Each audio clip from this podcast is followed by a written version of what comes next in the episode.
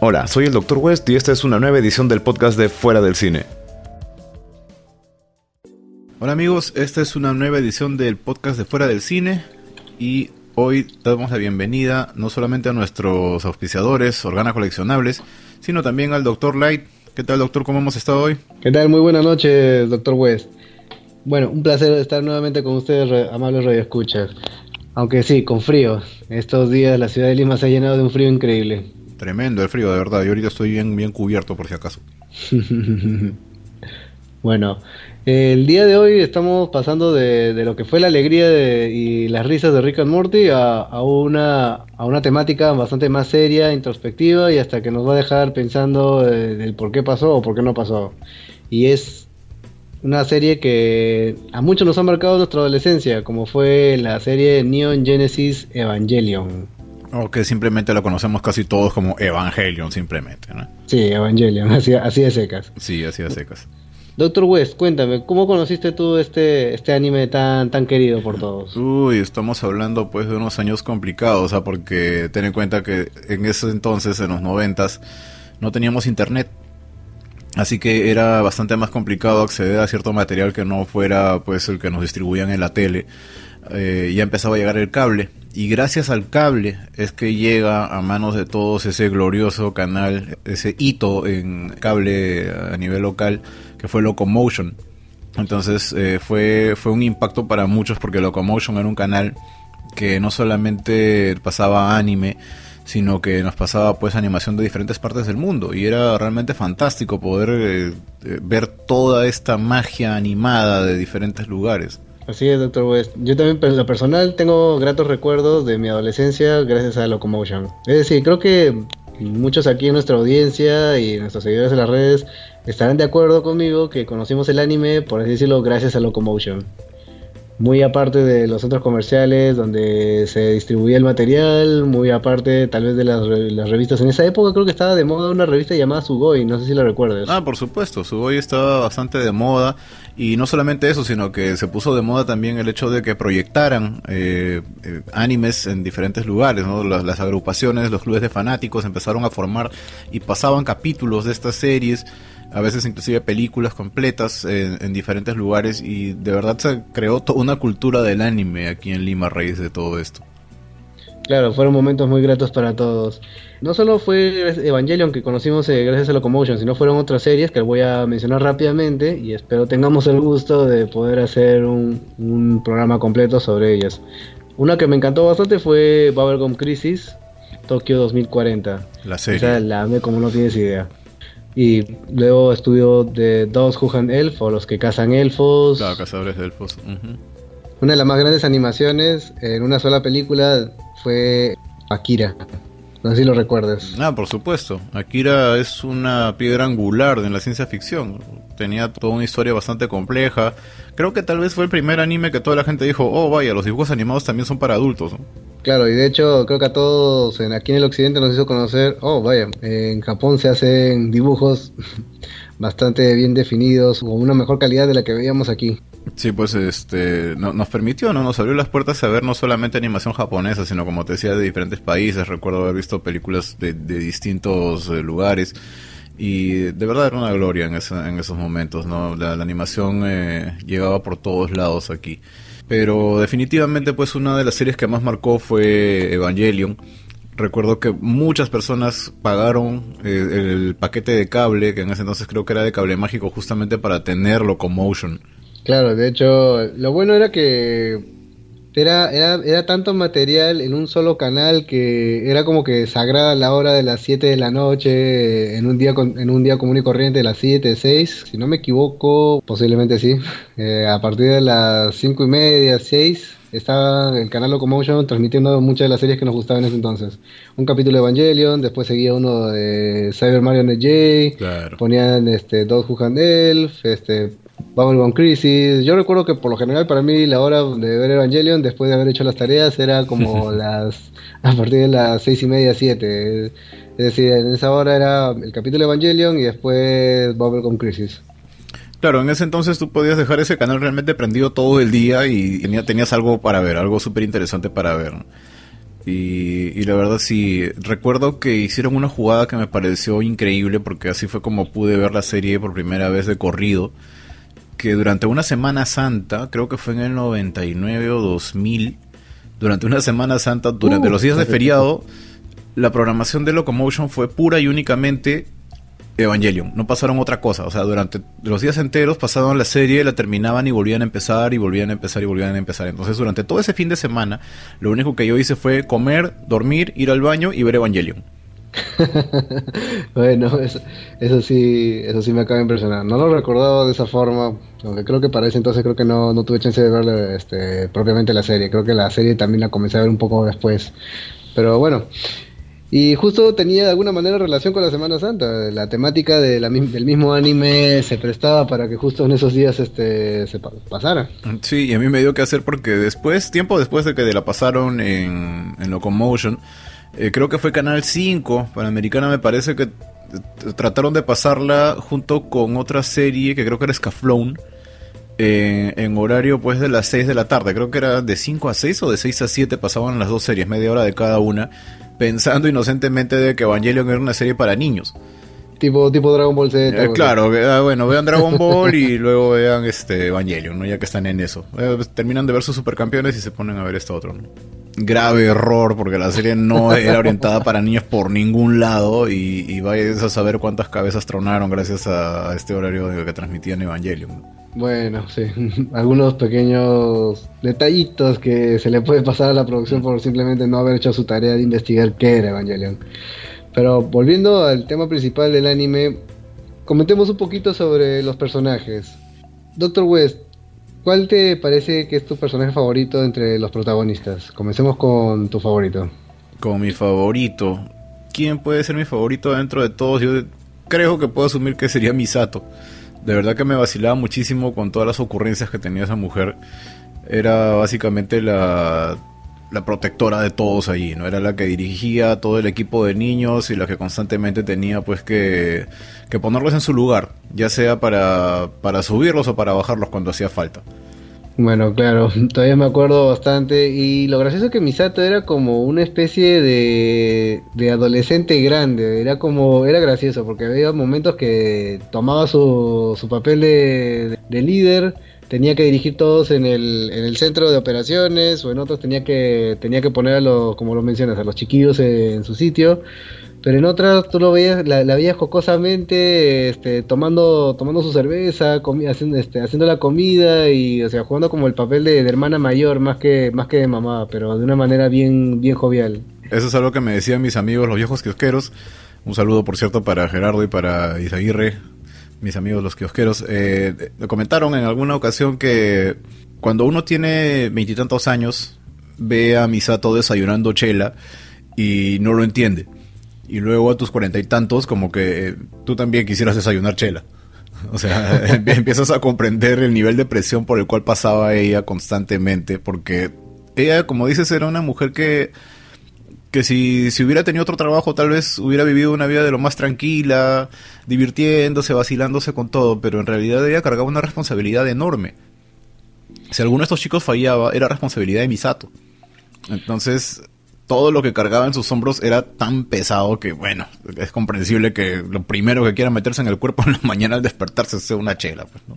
Bueno, en parte tal vez puedo entender lo que le sucede a Misato porque me ha pasado en algunas ocasiones que he desayunado arroz chaufa o, o, mi, o, mi, enchilada del viernes pasado que... Qué heavy, ¿eh? qué heavy eres, ¿ah?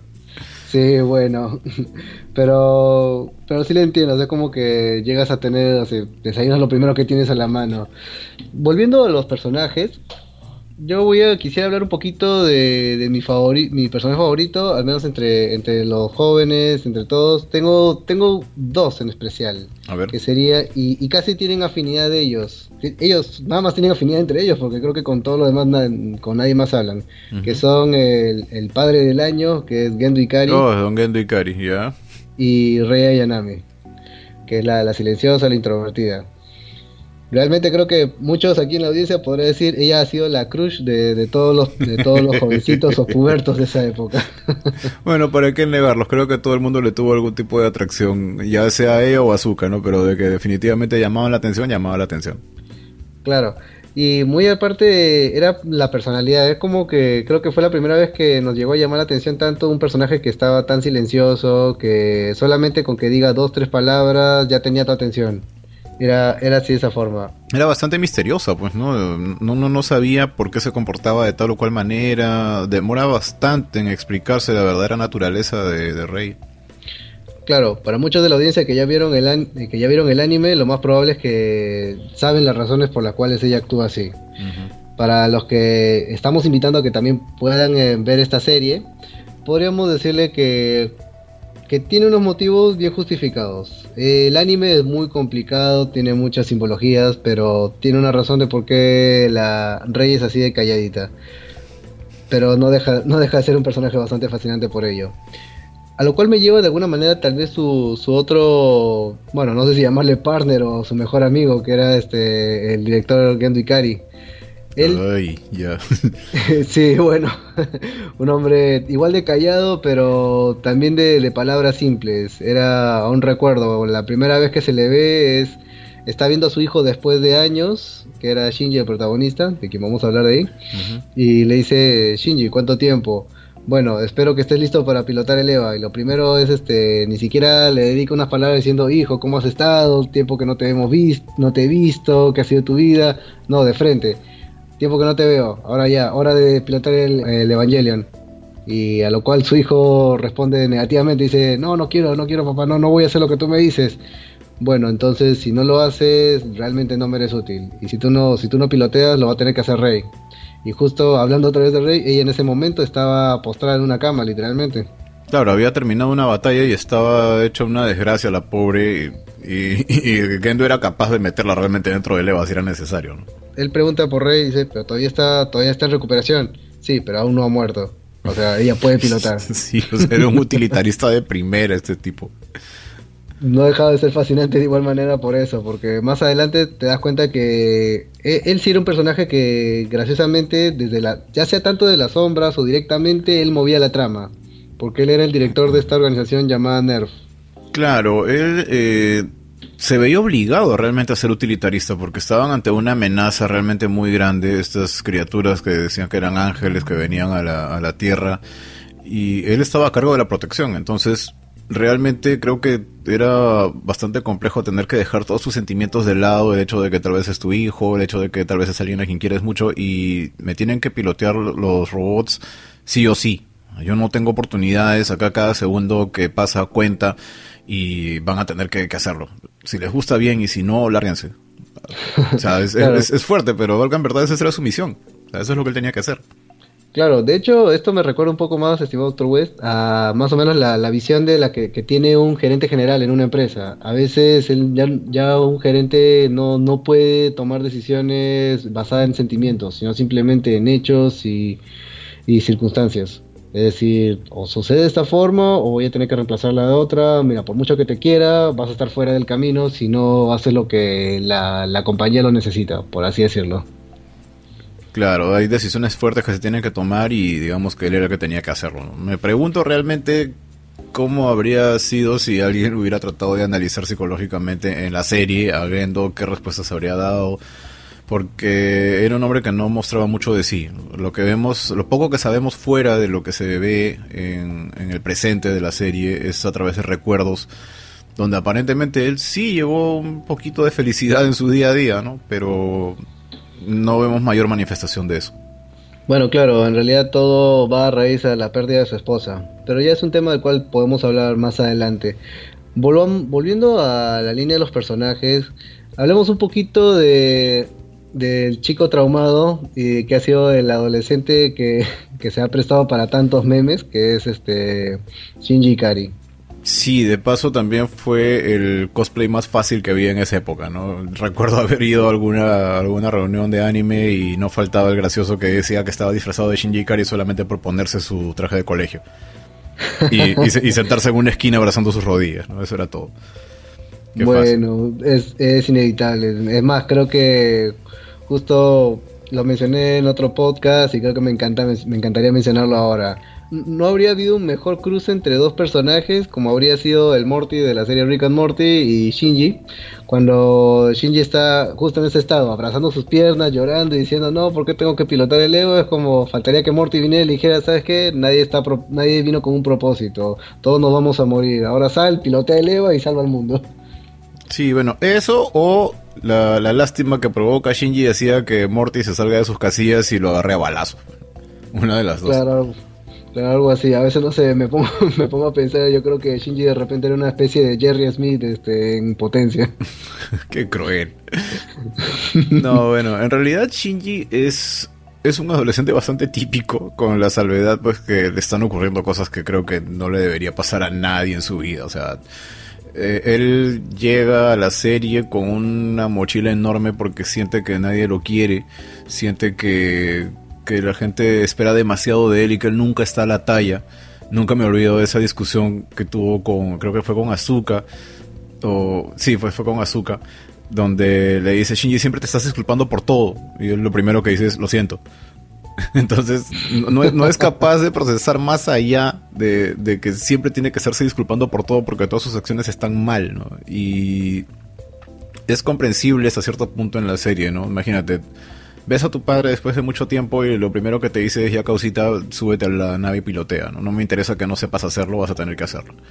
Eh, luego tienes por lo menos tres mujeres con las cuales convives y cada una te atrae de una manera diferente y no tienes la menor idea de cómo comportarte frente a cualquiera de ellas vive en el mismo departamento con Misato, que es una mujer mucho mayor que él, que obviamente le llama la atención, pero él no tiene idea de cómo comportarse. Eh, lo mismo va con Rey. Rey es una chica bastante enigmática, él no tiene recursos para acercarse a ella, para tratar de comprenderla, ni nada por el estilo. Y Azuka lo trata con la punta del zapato, ¿no? Entonces él siempre está expuesto a, situaciones que, que son muy incómodas y tiene que sobrellevar todo eso. Adicional a eso, eh, lo primero que dice su padre cuando lo ve es, por si acaso tengo que salvar al mundo porque lo van a destruir, así que tú te encargas. Y, de un momento a otro tienes encima la responsabilidad de salvar al mundo. Entonces, ¿cómo diablo se siente una persona que pasa por todo eso, no?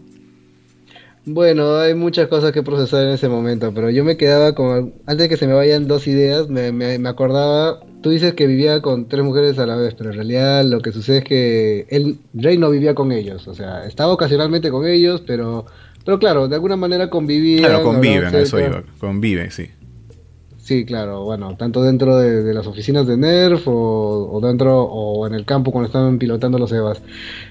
Y bueno, antes que se me vaya la otra idea, me, estaba acordando, es decir, me ponía a pensar en dos reacciones, en, la, misma en, la misma situación en dos, eh, de dos formas diferentes.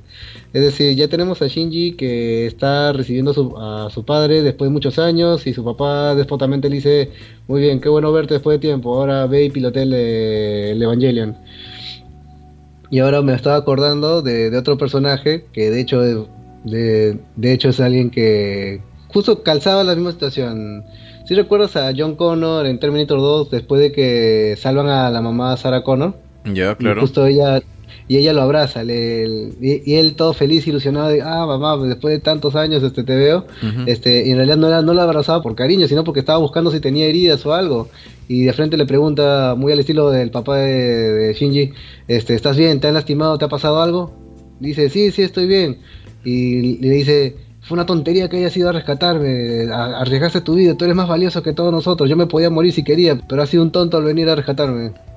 Y obviamente eso también choca, o sea, la misma reacción Vemos este que, ok, John Connor de repente también no pudo evitar derramar sus lágrimas porque era un niño de 10 años, este, no ve a su mamá después de tanto tiempo, pero la facilidad con la que se recupera, es decir, este, él reacciona rápido, no, no, no se queda traumado en ese instante. Cambio a Shinji ya con unos 15 o 16 años, no sé cuántos años tenía para esa serie, para ese momento.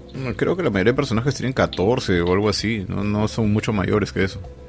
Bueno, ya, pero a comparación de los 10 años que tenía John Connor, era como que él lo, lo asumió más rápido.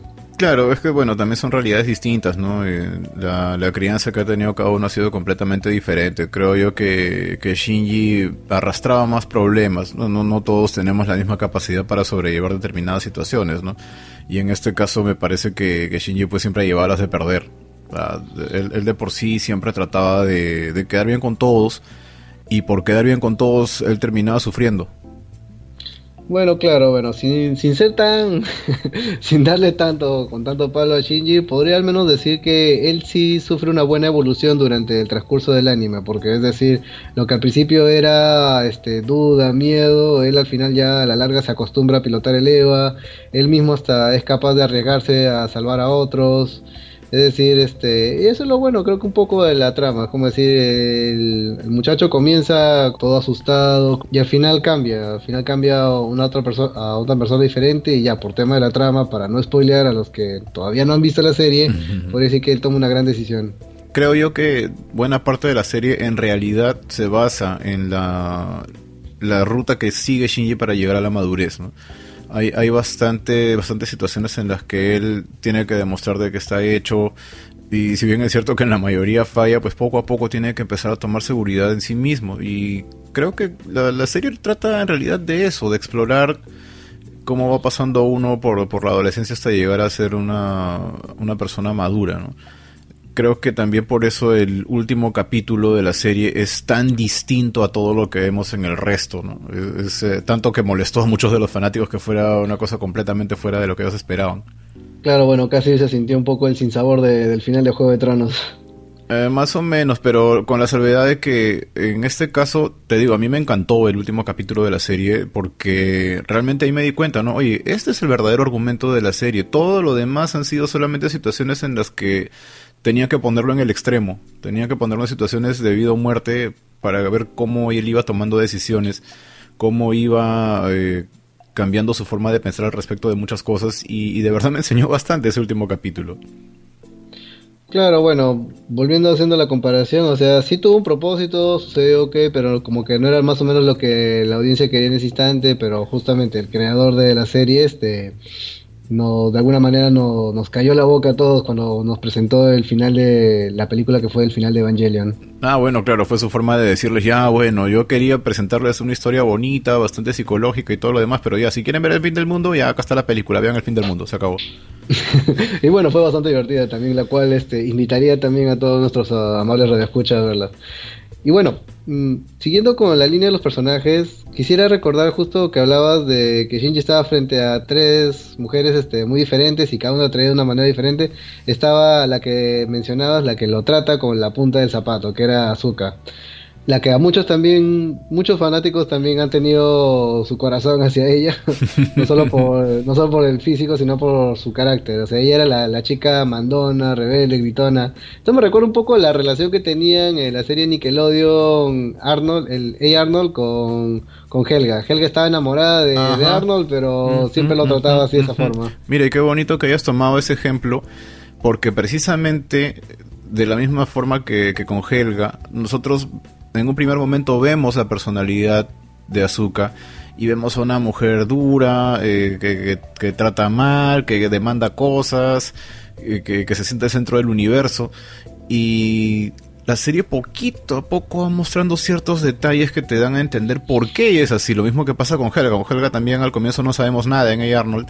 Y poco a poco con el progreso de la serie vamos entendiendo por qué ella tiene ese carácter. Por qué a pesar de que ella está templada de Arnold no es capaz de mandarse directamente o decirle algo abiertamente, sino por el contrario su reacción es maltratarlo. A pesar de que en su ropero tiene todo un altar dedicado a Arnold. Eh, todavía me acuerdo la estatua de, llena de chicles, que todos los chicles, fueron masticados. Ah, sí, todos los chicles fueron masticados por él, exacto. Ese es el tributo más desagradable que he visto en mi vida, creo yo. Pero ya, de la misma manera, ¿no? Hay, un momento que recuerdo en la serie que es me pareció bien fuerte en el, en el instante porque Shinji y Asuka están echados juntos y en un momento que, que Asuka está bien dormida voltea el rostro hacia Shinji y Shinji se le acerca como tratando de besarla mientras ella está dormida y en ese momento Azuka llega a decir una sola palabra que a Shinji lo deja frío y simplemente ella dice mamá. Entonces en ese instante dije, ala, esta mujercita de verdad está pasando por unas cosas bien negras qué diablos tendré en la cabeza para haber dicho justamente eso y hasta el propio Shinji eh, se, siente avergonzado de haber intentado algo así, ¿no? Entonces ahí, te vas dando cuenta de que realmente hay mucho detrás de ella y que su actitud debe tener una justificación bastante grande, ¿no? Claro, y, es, y eso es lo, más emocionante de esta serie. Es como, muy aparte de ser un, por así decirlo, un festín de robots peleando con, con monstruos gigantes como son los, los Evas contra los Ángeles, unas grandes secuencias de acción, este, va más explorando los diferentes huecos de la personalidad humana, los traumas, este, situaciones en las, que, las cuales uno tiene que saber sobreponerse, algunos la superan, otros no. Y es como... E, eso es lo que hace tan compleja o tan, tan fascinante esta serie. Si bien la trama trata bastante el tema de la religión, la devoción del hombre hacia Dios, eh, y varias dudas filosóficas. Este, fue, fue muy completo, justo eso, lo, eso es lo más fascinante de esta serie. Y mira, justamente eh, va por ahí una palabrita que me mencionó Gerardo, eh, que fue, la serie habla bastante en realidad del complementarse, del buscar qué es lo que te está haciendo falta y, y, tratar de obtenerlo. Shinji constantemente trata de ganarse el cariño de los demás porque él sentía que eso le faltaba quería quedar bien con su padre porque nunca tuvo una buena relación con él, quería quedar bien con las chicas porque él, sentía que esa era la manera de acercarse a ellas, ¿no? Con, Rey tal vez le ligaba de alguna manera, pero Azuka por el contrario lo mandaba a rodar. Y la misma situación, ¿no? Es, es la, llegada de, la adolescencia hacia la madurez, ¿no? Eh, lo mismo, cuando eres adolescente, de la misma manera que Shinji sientes que si tomas las decisiones incorrectas, tu mundo se va a acabar y eso es justamente lo que le pasa, ¿no? Si él se equivoca con el EVA, se acaba el mundo. Y entonces es, una, muy buena comparación, es donde me parece que va muy bien por ahí la serie. Y bueno, recordando algunos momentos de la serie, dime, dinos Doctor West, ¿cuál te parece ha sido tu, escena de, pelea favorita dentro de, dentro de la serie Evangelion? Ya cambiando un poquito más de, radicalmente el enfoque. Ya, eh, a ver, escena de combate favorita. Uh, de lejos, la escena de la sincronía entre Shinji y Asuka. Me gustó muchísimo esa secuencia, de verdad. Bueno, creo que en parte fue entre divertido y a la vez, este, o sea, fue graciosa, pero a la vez también tuvo su momento serio y chévere. Todavía me acuerdo bastante que, es más, creo que fue por un tema de orgullo, más que Asuka se mandó a, a aceptar esta misión, porque mm, el staff de NERF había visto de que para vencer al, ángel que se había dividido en dos y que estaba retenido, tenían que ambos pilotos de los Evangelion eh, estar, estar asíncrono. Y en un instante se dieron cuenta de que Shinji y Rei podían así llegar a esa sincronía perfectamente al instante. Y le dice, muy bien, entonces, este, Misato le dice a Shinji, muy bien, dice, muy bien, entonces Shinji y Rei van a ir en el EVA 01 y en el doble 0 van a pelear. Y Azuka casi por picona dice... de pura picona en realidad, de puritita picona, y dice, no, no es posible. Y, encima... que esta chica me vaya a ganar así. Claro, y encima ni siquiera es que ella dice que, no me va a ganar ella, le echa la culpa a Shinji, o sea, si no tienen sincronía no, no es por ella, la culpa tiene que ser de Shinji, no, no hay otra opción. y todavía se pasan días, días, pero al final lo logran. Y el resultado justamente es que casi como una danza logran pelear este con, este ángel que se divide en dos y al final terminaron, terminaron venciéndolo. Claro, fue una escena realmente hermosa porque la, música de fondo, los movimientos que realmente parecían danza, era un ballet ver eso y, me, gustó muchísimo. No, encontré otra, otro combate más, más atractivo que ese. Y en tu caso, Doctor Light, ¿cuál fue la, la pelea que más te gustó? Bueno, a mí esta más que ser un festín de gore, me encantó más porque fue como una gran revelación de la trama. Cuando comienza la serie, todos nos quedamos pensando de, que los Evangelion son, son robots. Y en un momento, el EVA 01, que es el Evangelion que, que pilotea Shinji, se descontrola. Es ah, se, ah, completamente de, Shinji y despierta. Es más, incluso durante la pelea llega a perder un brazo este, el, Eva y, y te das cuenta que bueno, claro, algo que nos dejaba con la duda es por qué entonces si son robots, por qué sangraban. Y, y por qué incluso hasta el piloto sentía el dolor de, del supuesto robot. Y era porque en realidad estos Evangelions siempre fueron, fueron una especie de clones de ángeles con, con una armadura robot que, que los obligaba a ser controlados por el piloto. Claro, eran orgánicos, entonces sentían, había toda una conexión nerviosa Eh, inclusive el tema este de la sincronización que tenía que tener el piloto con, con el EVA, en realidad era pues eh, a, nivel eh, del sistema nervioso, ¿no? ellos tenían que estar en sincronía porque si no perdía el control por completo. Claro, y qué mejor momento para mostrar ese todo todo todo ese enfoque que cuando el EVA 01 pierde el control, se, se desconecta completamente del sistema, comienza a actuar como un verdadero ángel, lo agarra a su contrincante, lo revienta y literalmente era peor que una pelea callejera, lo, lo, lo tenía a su oponente contra, contra la pared. Sí, es una, es una secuencia bien violenta y, y, lo bonito es que también juegan con, con, el misterio, porque en algún momento creo, estoy casi seguro de que es en esa secuencia que el Eva deja su, su casco o, la, la, máscara que lleva, la deja caer y todos ven por fin el rostro de un Eva y se quedan pasmados, o sea, no, no atinan a reaccionar de lo que están viendo, pero nosotros como espectadores no lo vemos. Claro, no lo vemos porque incluso capítulo, un capítulo después este, lo vendan incluso al, al, Evangelion. Lo vendan y nos quedamos aún sin ver cuál es el verdadero rostro. Pero creo que ahí está la sorpresa tanto del espectador como incluso hasta el mismo personal de, de, la organización NERF que controlaba los, o que construía a los, a los Evangelions. Era todo este tiempo no eran robots, sino eran, eran otros ángeles con mecanismos para ser controlados. Iba, totalmente por ahí y lo, más interesante es que más adelante en la serie se pueden ver situaciones en las que el Eva empieza a tomar eh, acciones por sí mismo, ya sin piloto. Hay un momento donde ocurre un ataque y Shinji se queda postrado frente a uno de los Evas eh, mientras están, eh, están cayendo pedazos de, de, la estructura donde están y cuando se dan cuenta Shinji está bien porque el Eva le había puesto la mano encima, lo había protegido. Claro, bueno, eso fue de hecho inclusive desde el primer capítulo, cuando Shinji se, se rehusaba a pilotar el EVA y un choque del ángel que, hizo que cayeran algunos, algunos metales que literalmente lo iban a aplastar. El EVA sin, sin control, sin nada, este mueve su mano y lo protege. Claro, entonces, ¿qué te van a entender? ¿No? ¿Qué son realmente estas criaturas? no, no son definitivamente mecánicos, hay algo más ahí de por medio, ¿no? Y te queda siempre ese misterio. Claro, y justo este misterio fue se, se, resolvió en ese momento. Bueno, disculpen para la audiencia si es que un... No se le podría decir tanto un, spoiler porque es algo que a la larga de la serie mismo te, te muestran. La razón por qué tenía que haber tanta sincronía, por qué es decir...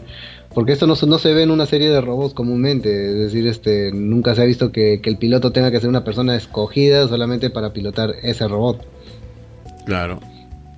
Y bueno, tampoco es spoiler porque la serie tiene 20 años, así que les convendría de todas maneras eh, ponerle. darle un vistazo, ¿no? Eh, a pesar de que en Netflix puede estar una versión un poquito alterada del original, creo que la mayor parte se, se ha conservado bien, así que convendría que lo vean. Claro, ya que mencionas esto, esta ha sido una, una, de las grandes quejas de las redes en estos días. A mí lo personal me parece bastante divertido cómo las personas se quejan por, el, por la ausencia de la, del tema final de Fly Me to the Moon ok, tiene todo ese cariño de antaño y, se siente un poco vacío. Sí, no voy a negarlo, es como que yo mirara mi anime favorito, que es Dead Note, y no, no escuchara ni el opening ni el ending, y se siente ese vacío. Y sí lo comprendo perfectamente.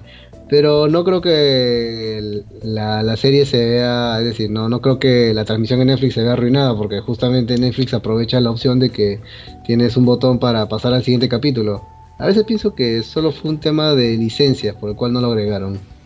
Sí, es probable que sea un tema de licencias, pero de todos modos como que no deja de, ser un factor faltante ahí, ¿no? Creo que muchos de los capítulos eran bastante tensos y hacia el final que, te pusieran una canción tan tranquila como en esta versión de Fly Me to the Moon eh, te, devolvía a la tierra, te, te, aterrizaba un poco, ¿no? Entonces no sé la verdad qué tal efecto pueda tener en uno el hecho de ver los capítulos uno tras otro sin tener una sola pausa porque muchos de ellos, como te digo, tienen una carga de, bastante densidad y no sé si el espectador esté, si el espectador promedio está en condiciones de, soplarse toda la serie de esa forma. Bueno, eso sí es una muy buena pregunta que lo mencionas ahora, estimado doctor West, porque estamos en una época en la cual toda la audiencia es sensible. Puede pasar una por una X o una Y, siempre va a haber un grupo de gente que que se sensibiliza por algo. Es más, miren, mm, qué mejor ejemplo para decir de que la audiencia es sensible porque no haya estado por los diálogos. Bueno, o sea, muy aparte de Flame to the Moon, también otro gran cambio han sido los diálogos o los doblajes.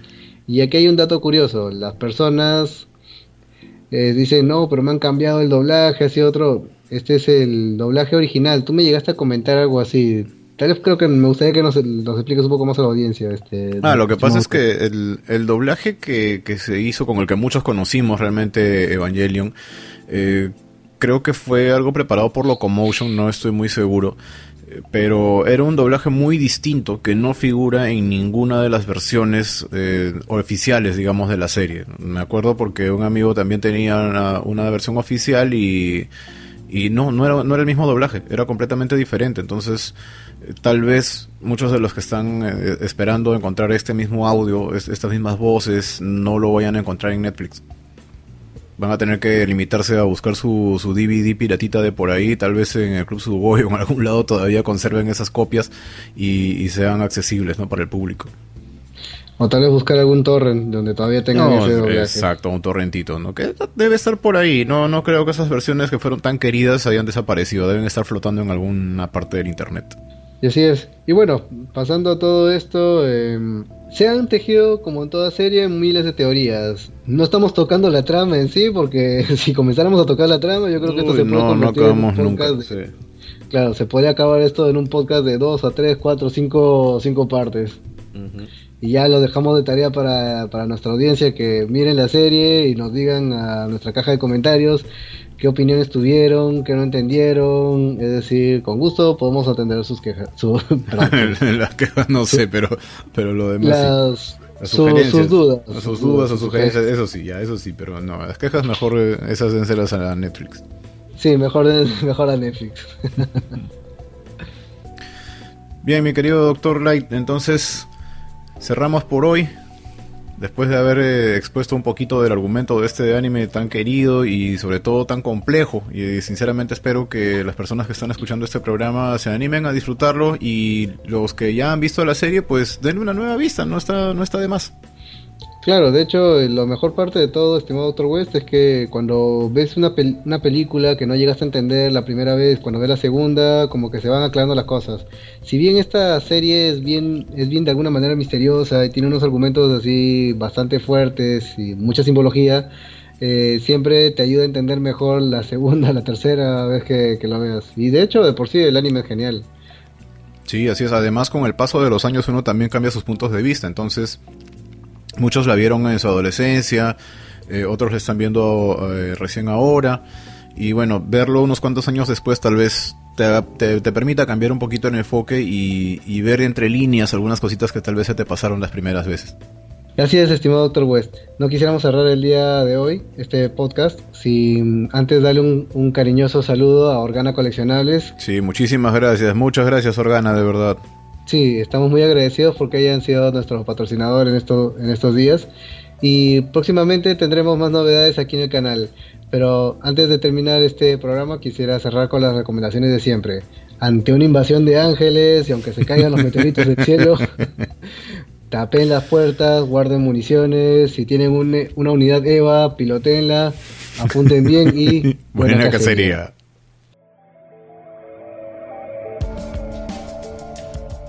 Ya saben que pueden seguirnos en fuera del cine.com. Estamos también en Facebook como Fuera del Cine. También nos pueden encontrar en Twitter como arroba fuera del cine, al igual que en Instagram. Estamos en todos los medios de difusión de podcast, así como iVoox, iTunes y demás. Y vamos también en Sol Frecuencia Primera los martes y jueves a las 10 de la noche. Muchas gracias por compartir estos minutos con nosotros. Por mi parte eso es todo. Soy el Dr. West. Nos encontramos como siempre fuera del cine.